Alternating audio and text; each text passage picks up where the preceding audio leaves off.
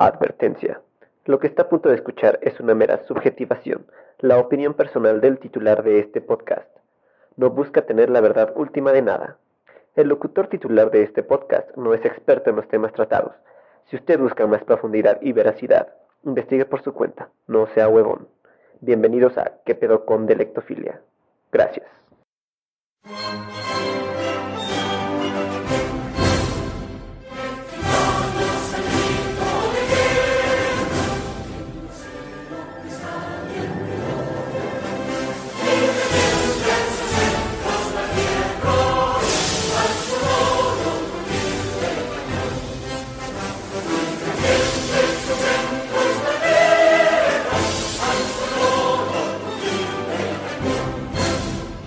El himno nacional mexicano, junto con el escudo y la bandera, son los tres símbolos patrios que, como todo símbolo, fueron hechos para generar identidad en el mexicano.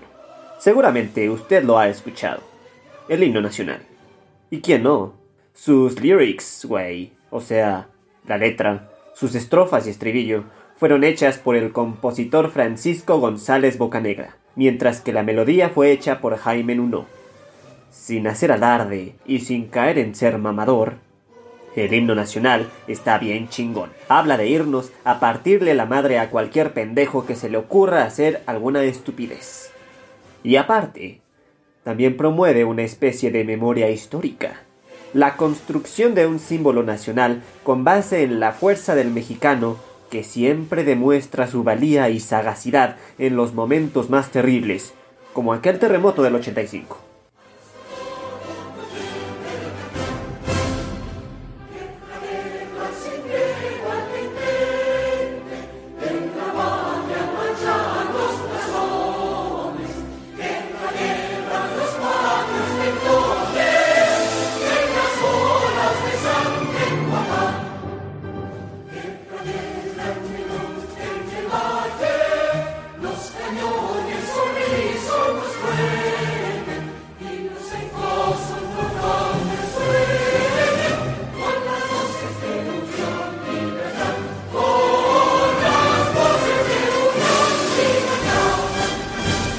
Me dirá que todos ayudando a todos no es una hermosísima imagen digna del nacionalismo que nos identifica tanto como mexicanos, así como una muestra de lo que somos capaces a pesar de lo que unos pocos digan.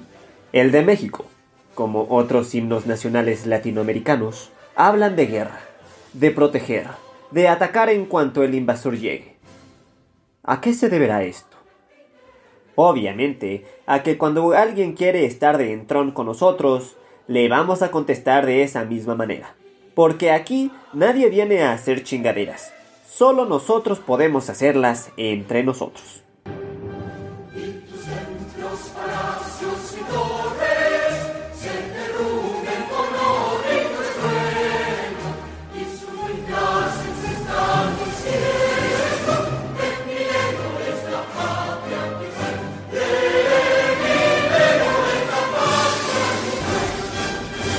Sin embargo, esto demuestra otra cosa. En primer lugar, seguimos ardidos. Sí, estamos bien ardillas con todos esos que abusaron de nosotros. Véase peje lagarto. Como si nosotros en su momento no hubiéramos sido abusadores. Véase mexicas. Porque tenemos esa tendencia lastimera a victimizarnos. Somos la pareja tóxica que, Luego de cagarla por nuestras actitudes nefastas, queremos salvar la relación haciéndonos las víctimas. No, pero es que al leer tu mensaje me dolía, ¿entiendes? Me dolía mucho perderte. Mamadas.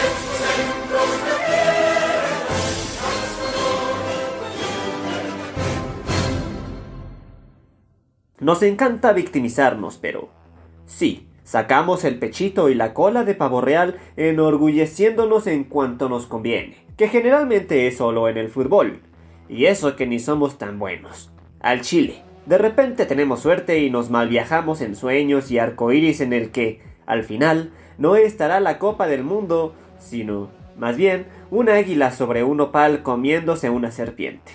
Porque somos un país profundamente histórico. Tenemos una cultura tan rica que los gringos se quedan pendejos con todo y todo lo que se robaron.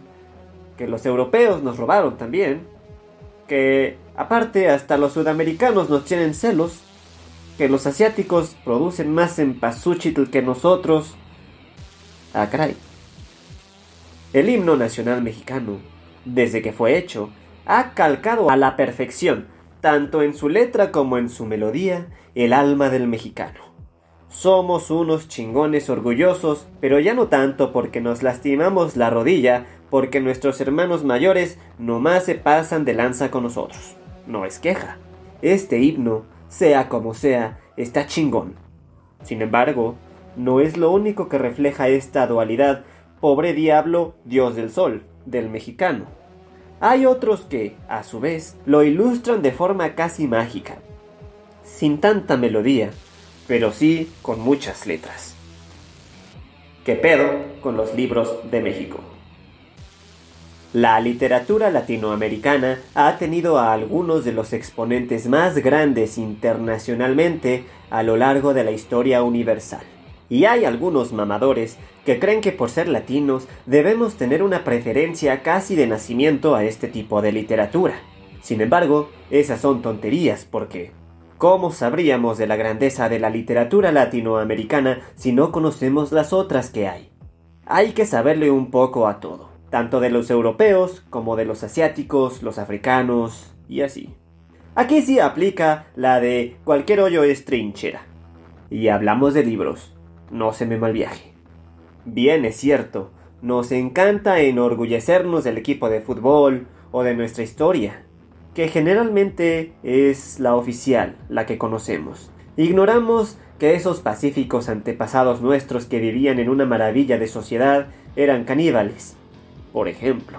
Y hay otro sector ignorado, que, como el himno nacional, nos puede hacer reír culpablemente.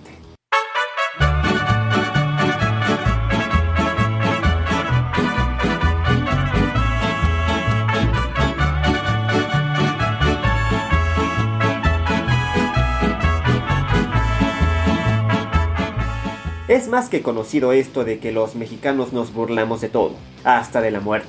Imagínese usted. Y aunque no somos los únicos, nos gusta sentirnos como tal, especiales solo porque nos limitamos a nuestras fronteras.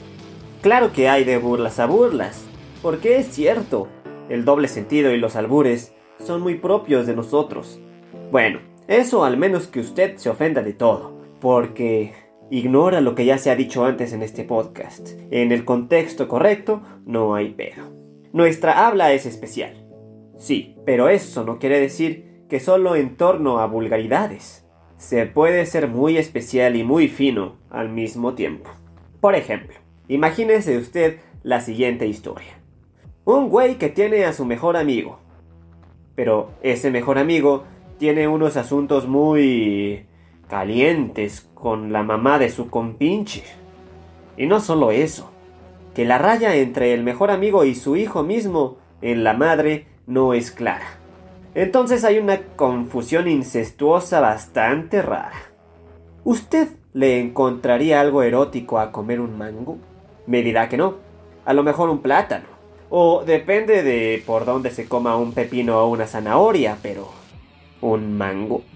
Hay una escritora que tiene la capacidad de retratar los temas más oscuros y grotescos, pero de forma tan fina, de una forma tan pulida que resultan hermosos. Todo tema que trate es hermoso, no importa la bajeza del mismo. Y no es hermoso porque nos convenza del pecado y que las filias están bien. No, de ahí en fuera siguen siendo enfermedades. Entonces, lo que en realidad plantea esta escritora es, en la mente del lector, que lo grotesco no se ve como tal en la mente del enfermo, sino al contrario, es un paraíso. Así pues, uno que no compartirá una u otra filia, verá que todos tenemos una obsesión. Y que a pesar de que no es lo más conveniente, la vemos como dignificante. Así son los cuentos de Inés Arredondo. Cada palabra está precisamente medida. Cada frase está matemáticamente calculada. Cada imagen rememora. Cada cuento tiene el mundo de una novela en sí. No hay hebras que limar. Sus cuentos son líricos. Mejor que un canto.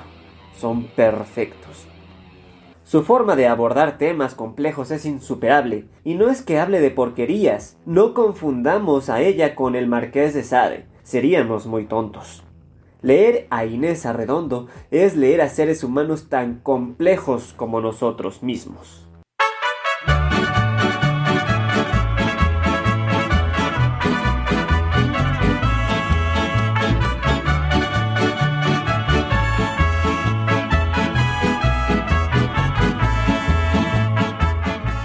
Pero hablar de cosas desagradables de forma poética, para que las leamos como si estuviéramos enamorados y viéramos el rostro de nuestra persona amada, no es lo único que encontramos en los libros de México.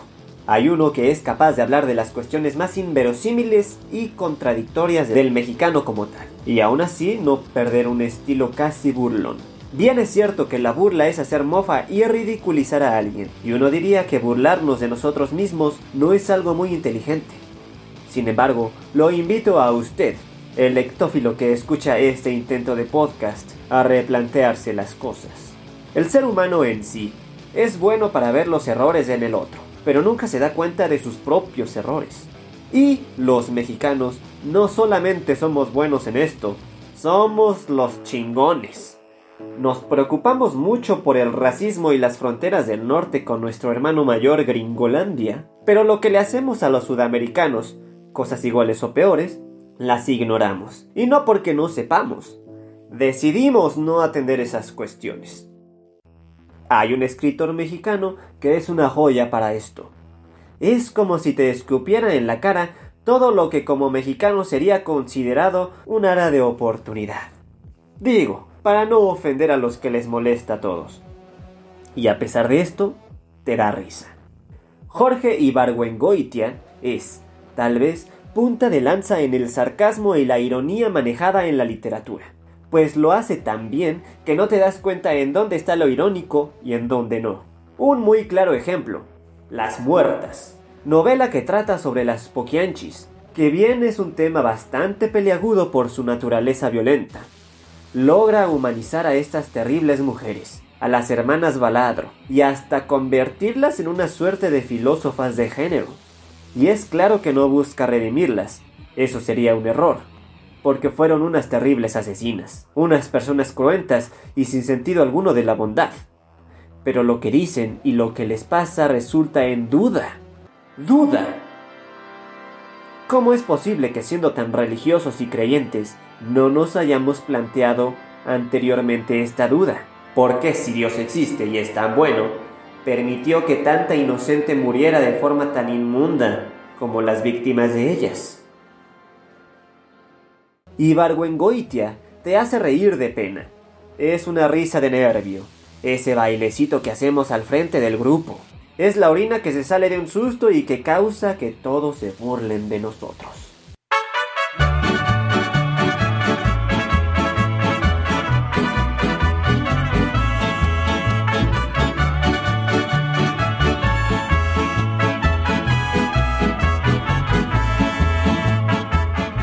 Seguramente usted estará plenamente de acuerdo en una cosa. Cuando dos hermanas se ponen a discutir, no hay quien las pare. Obviamente, estas hermanas deben ser conocidas por el título de tías. Es decir, la hermana de su madre y tal vez su propia madre en caso de que tenga algún primo, usted, que a su vez la llame tía. Bueno, si resulta algo compleja la imagen, se replantea. Mujeres que han vivido los suficientes años en su vida como para que sean, de menos, consideradas señoras, aunque hijos no tengan. Si ponemos la más mínima atención a su forma de hablar, nos daremos cuenta que no paran, y a todo le encuentran algo que decir. Su tono está mezclado con misterio, dolor, enjundia, ira, bastante creencia. Creen, y eso es lo que les da en la voz un tono muy, muy latino, pero sobre todo mexicano. Hay quien logró algo así. Y no solamente eso, sino que se merece mucho más. Para quien diga que el machismo no es cierto, esta mujer demostró desde su trinchera una calidad literaria que, dicen que dicen, ni su esposo logró por estar de grillero en la política. Ya sabe usted, el típico intelectual orgánico. Él ganó el Nobel. Sí, un gran logro. Y muy respetable. Pero, ¿y ella? Ella fue una de las más grandes precursoras de un género que tuvo una importancia apabullante en toda Latinoamérica, el realismo mágico. Y hablando del realismo mágico, es obvio que nos acordamos de su voz más sobresaliente tal vez, Gabito, Gabriel García Márquez. Pero no debemos olvidar, porque es cierto que tal vez nos guste más el colombiano que esta mexicana, y eso está bien, pero Elena Garro fue el banquito en el que los escritores del realismo mágico sobre el que se colocaron para alcanzar su dulce, que no alcanzaban. Es más, ella no tiene nada que pedirle a ellos ni a sus predecesores. Está al nivel de Jorge Luis Borges, que es argentino, y que el mismísimo Juan Rulfo. Así ella. Sus letras deben conservarla para la eternidad.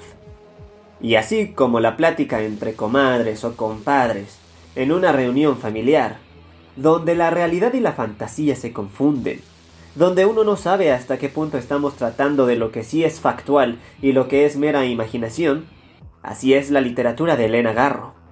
Se escucha, se siente en la mezcla de lo que es y de lo que debería ser, en el hecho en sí y el mito generado era capaz de entremezclar la fatídica historia mexicana con sus narrativas de ficción, en las que estos temas fundamentales de la idiosincrasia mexicana son constantes, presentes y sobre todo formativos. La violencia, el amor, la mujer en sí. Es cierto que los del boom y los de antes del boom son unos titanes, pero Elena Garro también es una titánide. Se merece ese mismo respeto que los otros tienen, el mismo lugar en la historia, pues escribía como todos querríamos hacerlo.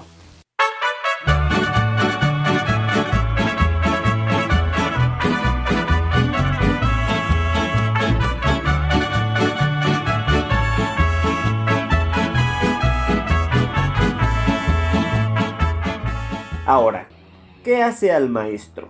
¿La práctica o el estudio? Una mente templada diría que las dos cosas, porque es necesaria la teoría y la práctica también. Pero como siempre, hay algunos que maman mucho y creen que no. Que poner tu negocio es posible solo si tienes una idea y que con ideas y la ley de la atracción todo es posible. Sin embargo, sí es cierto que hay algunos que logran romper la regla en el sentido de que mucho estudio que digamos no hubo, pero una maestría literaria sin par, sin duda. A pesar de que Juan José Arreola no dejó una obra muy extensa que digamos, hizo gala de lo que los jovencitos tanto sufren por sus clases virtuales hoy en día, pero que deberían desarrollar. Él era autodidacta. Este señor lo que hizo fue leer un chingo y escribir un chingo, para así pulir uno de los estilos más agudos y delicadamente auditivos para la literatura mexicana. Si no me cree, lea su bestiario y dígame que no escucha lo que lee. Así pues, él tuvo alumnos. A pesar de haber estado en Lecumberri y no consultando datos de la nación, sino preso por posesión de drogas, la mera neta es que José Agustín tiraba rearta onda, mucha onda como su estilo. Literatura de la onda. Él fue alumno de Juan José Arreola. Cabe decir y a pesar de que aprendió de uno de los más grandes, sí hay diferencias entre ambos. Arreola era el abuelito sabio, mientras que José Agustín llevó ese conocimiento a su vida de jovenazo. La literatura de la onda básicamente trata sobre la vida de los jóvenes y sus desmanes en contra de las reglas establecidas. De hecho, tiene un libro ensayístico llamado La contracultura en México. Y generalmente había uso de drogas en esa rebeldía. Algo así como la generación del beat en Gringolandia, pero muy buen pedo. Ya sabe, tirando onda.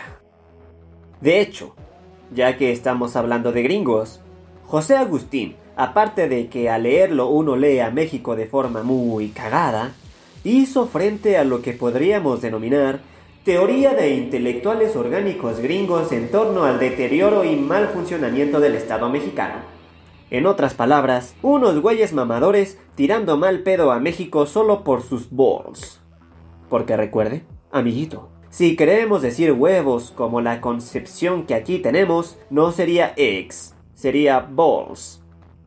Entonces, con una novela, José Agustín no solamente logró burlarse de estos pseudo-intelectuales gringos, y le echó mucha carrilla a Estados Unidos. Usted sabe muy bien.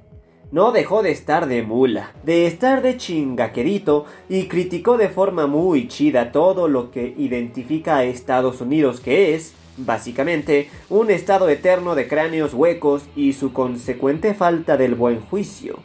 Ciudades bonitas como las casas de las Barbies, pero así de vacías.